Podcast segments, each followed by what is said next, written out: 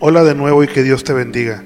Nuevamente estamos de vuelta aquí en este podcast por amor a su nombre y en esta ocasión traemos un pequeño mensaje de nuestro pastor Neftalí Muñoz, el cual deseamos que sea de bendición para tu vida.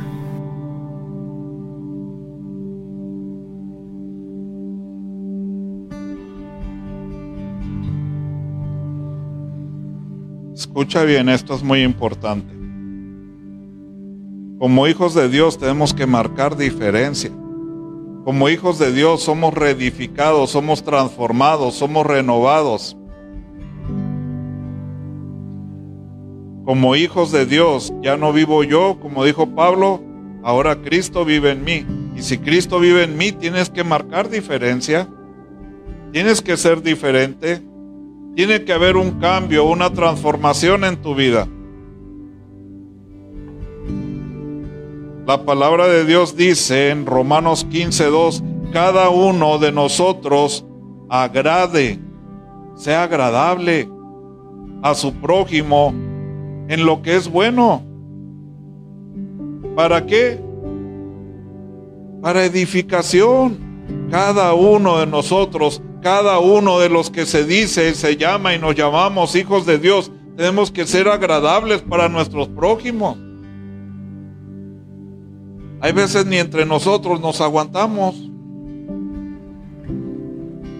Hay veces no somos ni de testimonio para nuestros hijos. Varias veces me recuerdan mis hijos, oye, ¿qué pasó con esto? Y me avergüenzan delante de Dios y perdón. Nosotros tenemos que ser agradables delante de Dios. Tenemos que ser agradables. No solo aquí en la iglesia, Ay, sí, bien bañaditos. Dios te bendiga. Wow, hermano, te amo. ¿Viste? Así se acaba la comida el solo. No, hombre, para la otra ya ni lo invito. No, no, no, no estamos hablando de ti. ¿Ya viste? ¿Viste cómo tocó? ¿Viste cómo predicó? Lo que dijo me lo echó a mí, fue para mí, fue para mí. No, la palabra de Dios es para todos. Tenemos que ser de un solo sentir, así como vivimos aquí, así lo que demostramos aquí, tenemos que vivir fuera. Lo que reflejamos aquí, tenemos que vivirlo fuera. Tenemos que aprender a ser transparentes, tenemos que ser de uno solo, de Cristo. Porque la palabra de Dios dice que de una fuente de agua, no puede brotar agua amarga y agua dulce. O eres amarga, o eres amargo para los demás, o eres un márgaro para los demás, o eres alguien que lleva bendición. O eres alguien que bendice, o eres alguien que maldice. Pero la palabra de Dios dice que tienes que ser de una sola cara, porque a Dios no le gusta la hipocresía. Porque la palabra de Dios dice que los hipócritas no heredarán el reino de Dios. Seguimos aquí. Fíjate bien lo que dice el verso 3, ahí mismo donde estamos. Porque ni aun Cristo se agradó a sí mismo. Antes bien, como está escrito, los vituperios de los que te vituperaban cayeron sobre mí. Si Él no se agradó a sí mismo, él no se echó porras a sí mismo. Él no dijo yo soy el mejor, porque Él reflejaba el amor del Padre en Él. Porque Él reflejaba el poder del Padre en Él. Tú y yo de qué nos podemos jactar.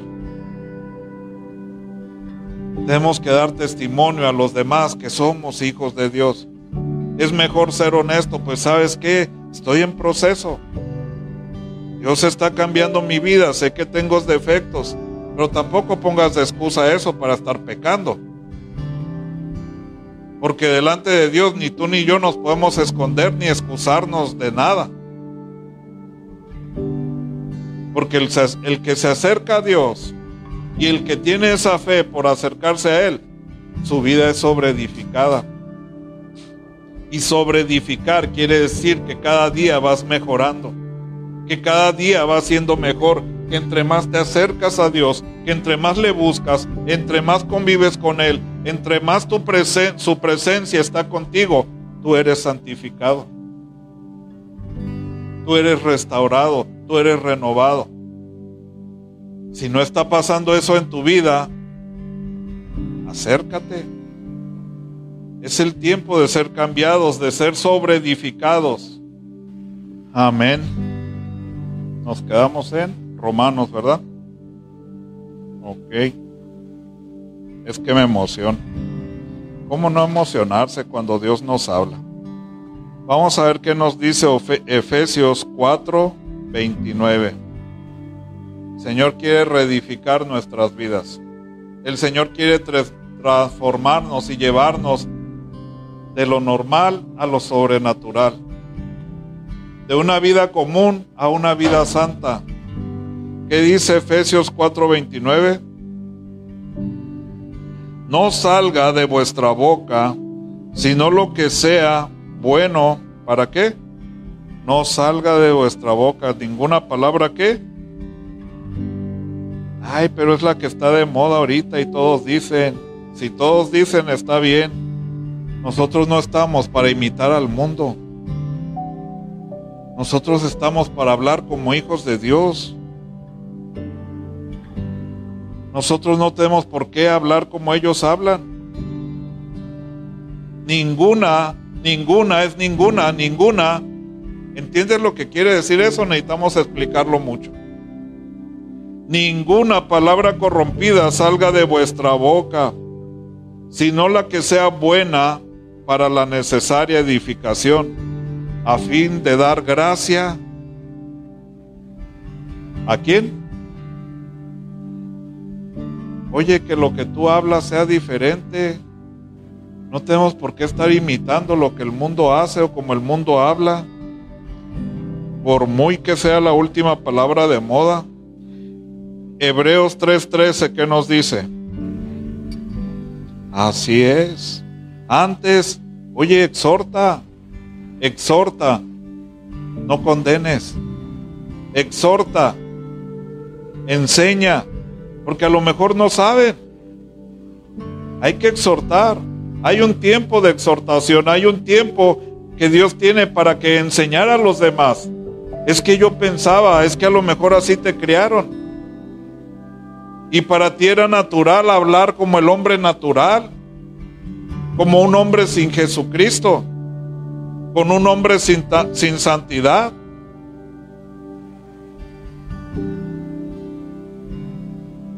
Por allá en mi rancho, por allá en Veracruz, hay un lugar que se llama Alvarado. Dicen que si pasa una persona y no le recuerdan a su mamá, se va triste porque no se la rayaron. Así están acostumbrados. ¿Qué culpa tiene la pobre mamá? Imagínense, todas las mamás están con los oídos hinchados allá o ya están acostumbradas. Y ese es el saludo mínimo, ese es el de los buenos días. Es la costumbre.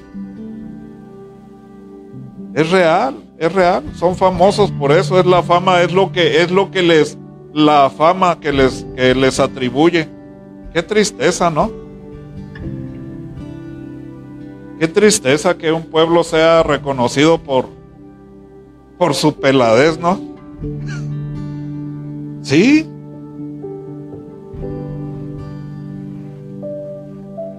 Dice la palabra de Dios, ninguna palabra corrompida salga de tu boca.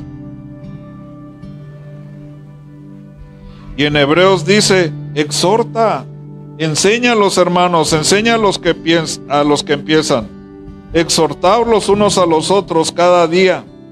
Si algún hermano te exhorta, dile gracias, no te enojes. A nadie nos gusta que nos diga nada. Yo aquí hago las cosas como yo quiero, a mí nadie me va a decir nada. No. Hay que ser nobles, hay que aprender a escuchar y decir, ok, perdón, lo siento.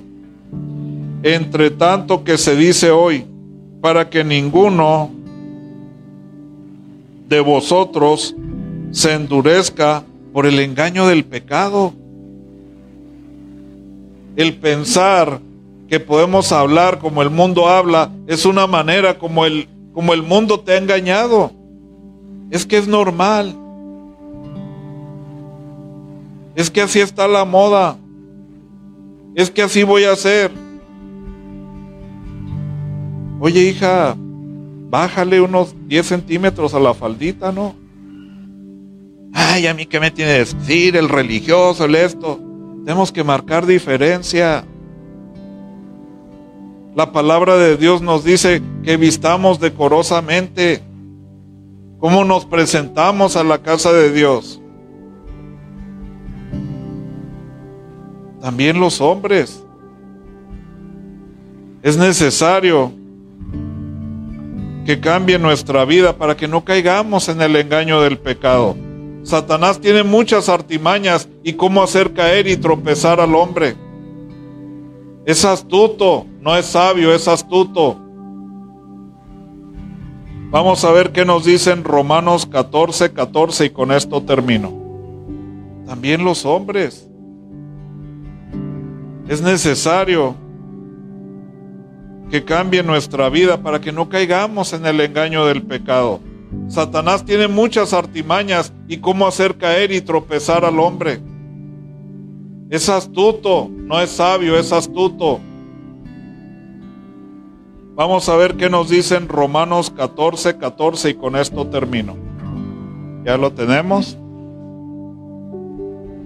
Así que lo voy a leer desde el 13.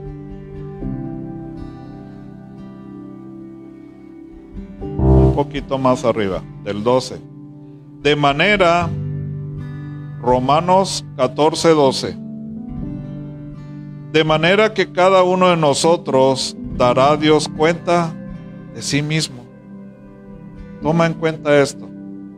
Nunca te fijes el que hace o no hace, porque ni siquiera por tu papá ni por tu mamá vas a tener una excusa delante de la presencia de Dios.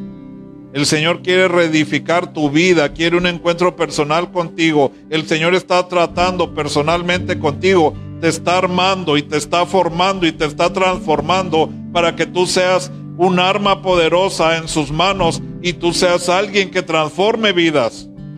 El Señor está reedificando tu vida para transformar tu vida porque quiere empezar la obra en ti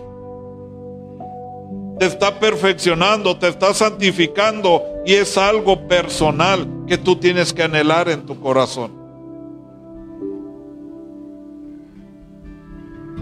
De manera que cada uno dará a Dios cuenta de sí.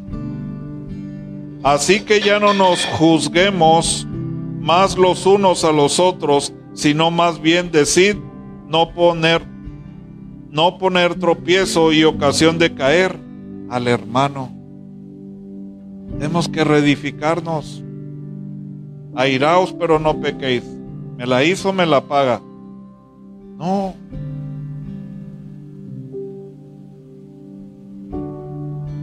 No tenemos que poner piedra de tropiezo para que el otro caiga. Tu ejemplo, tu testimonio, tu estilo de vida es lo que va a cambiar y transformar vidas. Si aquí en la iglesia, gloria a Dios, hermano, Dios le bendiga y llegas a tu casa y órale tú, muévete animal. Ándale, no tendiste la ropa. Oye, ¿y qué pasó? ¿Qué te pachó? ¿Por qué ese cambio? Si ese rato estabas adorando y exaltando al Dios vivo, le demostraste mucho amor al hermano. Oye, tu obligación y tu compromiso es amar más a los de tu casa, porque por ahí se empieza el ejemplo. Porque por ahí se empieza la transformación. Quizá eres hijo y si estás escuchando esto, empieza a honrar a tus padres y ámalos. Quizá eres padre, pero piensas que puedes pisotear a tus hijos y puedes hacer con ellos lo que quieras.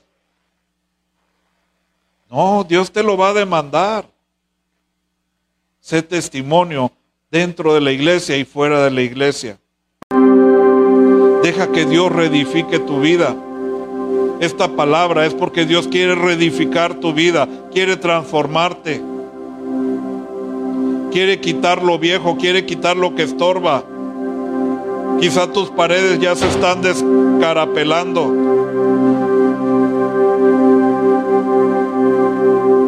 Pero Dios quiere renovar, quiere reconstruir, quiere tapar, quitar todo lo viejo. El Señor quiere reedificar tu vida y si estás aquí y si estás ahí donde estás es porque Dios quiere transformar tu vida. Yo sé y confío en el Señor Jesús que nada es inmundo en sí mismo, mas para el que piensa que algo es inmundo, para él lo es. Muchas veces estamos juzgando. Aquí se estaba refiriendo Pablo porque unos iban y comían, hay veces carnita de coche y no los veían los demás y le entraban duro. Ay, qué buena está. Llegaban los hermanos y decían, no, a mí dame de res porque eso es malo. Puro borreguito, puro borreguito. Guácala, guácala, porque lo estaban viendo. Tenemos que ser de un solo sentir. O somos o no somos. O eres hijo de Dios o no eres hijo de Dios. Eres hijo de Dios aquí y eres hijo de Dios en China. A donde Dios te ponga te tienes que portar como tal. No podemos ser de doble caras. Dios quiere reedificar tu vida. ¿Quieres empezar a hacer la buena obra? Empieza desde tu casa, empieza con tus hijos. ¿Quieres que la iglesia de Dios crezca? Da testimonio donde quiera que vayas que eres un verdadero hijo de Dios. Deja que Dios reedifique tu vida. Deja que Él sea el arquitecto, el diseñador, el que transforme tu vida. Deja que Jesucristo sea el amo y Señor de tu vida y verás que las cosas serán mejores. Deja que el Espíritu Santo sea el que se mueva dentro de ti y fuera de ti. Dale la oportunidad que Él fluya en ti. Pero cuando si le buscas, no le buscas ni de corazón.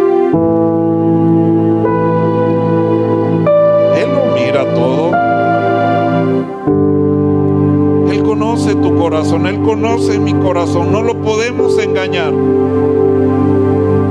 Podrás engañar a tu papá, a tu mamá, podrás mentirle a quien se te dé la gana. Pero a Dios nunca lo vas a poder engañar. Dios no puede ser burlado. No hay escondedero para Él. Donde quiera que estés, donde quiera que tú vayas, donde quiera que tú camines, el Señor te está viendo. Antes de tratar mal, antes de hablar mal, antes de expresarte mal, acuérdate que hay un Dios que te está viendo. Antes de responder mal, antes de criticar, antes de juzgar, acuérdate que hiciste un pacto y una promesa. Te entrego mi vida y que hay un Dios que está mirando tus ojos, hay un Dios que está con los ojos puestos en ti, en lo que haces y no haces. Le decía al Señor un día, Señor, quiero ser más agradable a ti.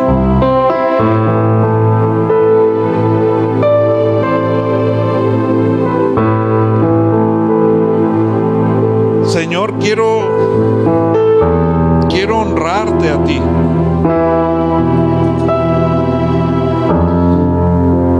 Señor, no quiero vivir en pecado, Señor. Si hay algo oculto en mí, si hay algo por lo cual yo no te haya pedido perdón, así como David dijo, escudriña mi corazón. Acababa de leer esa parte y me gustó. Dijo, oye, qué bien, David. El Señor decía, Él tiene un corazón conforme a mi corazón. Qué bonito que Dios se pueda expresar de ti y pueda decir, Denise tiene un corazón conforme a mi corazón. Brisema tiene un corazón conforme a mi corazón. Aprende lo bueno, aprende la vida, aquí está la vida, aquí está la verdad, aquí está la vida, aquí está la salvación, aquí está el instructivo, aquí está la santidad, aquí está el cielo. Y le digo, Señor, así como David te dijo, muéstrame si hay algún pecado en mí, muéstrame, Señor, si hay un pecado en mí. Límpiame, lava mi corazón. Sí se puede, se puede tener ese sentimiento, sí puedes tenerlo. Sí puedes buscar la santidad de Dios. Y cuando clamas con esa fe santísima, Dios escucha tu oración. Y esa noche en la madrugada, empiezo a soñar que estaba un grupo de alabanza ahí armando sus instrumentos, que se estaban preparando para tocar. Yo los conocía a ellos. Y de un de repente, ¡pum!, llega el Espíritu Santo y toca sus vidas y ¡tas! por allá van a caer. Y me quedo viendo. Y digo yo, bueno, ¿y por qué a ellos? Le reclamé yo a Dios. Si yo te busco más que estos, le dije, según yo ahí, ¿no? En mi sueño le reclamé a Dios. Oye, yo conozco a estos, yo te busco más que estos, le dije. ¿Por qué a ellos primero? ¿Por qué a ellos los llenas de tu unción, de tu Espíritu Santo? Y en eso pasa un ángel. Literalmente en mi sueño lo vi pasa un ángel, así, apuntándome con el dedo, caminando así. Así caminó y así pasó. Y me dice, porque tú estuviste en el mormonismo. Cuando él me dice eso, yo digo, no, todavía ni terminaba de abrir mi boca, así, oh, no, todavía ni terminaba de decir no, cuando se pone como una pantalla gigante qué cine ni qué nada, qué colores ni qué nada. El Señor me lleva a la edad como de como de cinco años, más o menos cinco o seis años. Y me veo sentado en una sillita. Me conocí hasta los calcetines que traía puestos, los zapatos que traía puestos, el short que traía puesto, la camisa que traía puesto. Y ahí estaba sentadito y nos estaba dando clases, hasta me acordé de la americana que nos estaba dando clases. Era una mormona. Mi mamá le decía a mi papá, Fidel, vamos a la iglesia, Fidel, vamos a la iglesia. Y mi, mi papá no quería. Y de repente llegan los mormones y, oiga, venga. Y mi papá aceptó. Qué rápido. Y con tal de que pensar mi mamá, que bueno, por lo menos va a buscar a Dios, pero uno no sabe muchas veces dónde se mete. Ten cuidado donde te metes. Ten cuidado donde te metes. Si estás buscando de Dios, clama a Dios y dile, Señor, llévame al lugar indicado, donde tu palabra y tu verdad se predique. Pero para terminar el sueño, cuando me veo ahí sentadito y veo aún el libro que nos estaban enseñando, digo, ah, si es cierto, dije, me acordé. Pero lo más impactante es que mi película está filmada. Todas las cosas que hacemos desde pequeño hasta grande, Dios las tiene grabadas tu película se exhibe y el Señor te exhibe y Él te muestra y te revela. Él conoce todo lo que haces, todo lo que hiciste aún desde tu infancia. Y me sorprendió volverme a ver a esa edad. De mi cama me resbalé y caigo de rodillas al suelo y le digo, Señor, perdóname. Aunque era un niño, te pido perdón. Perdóname por haber caído a ese lugar.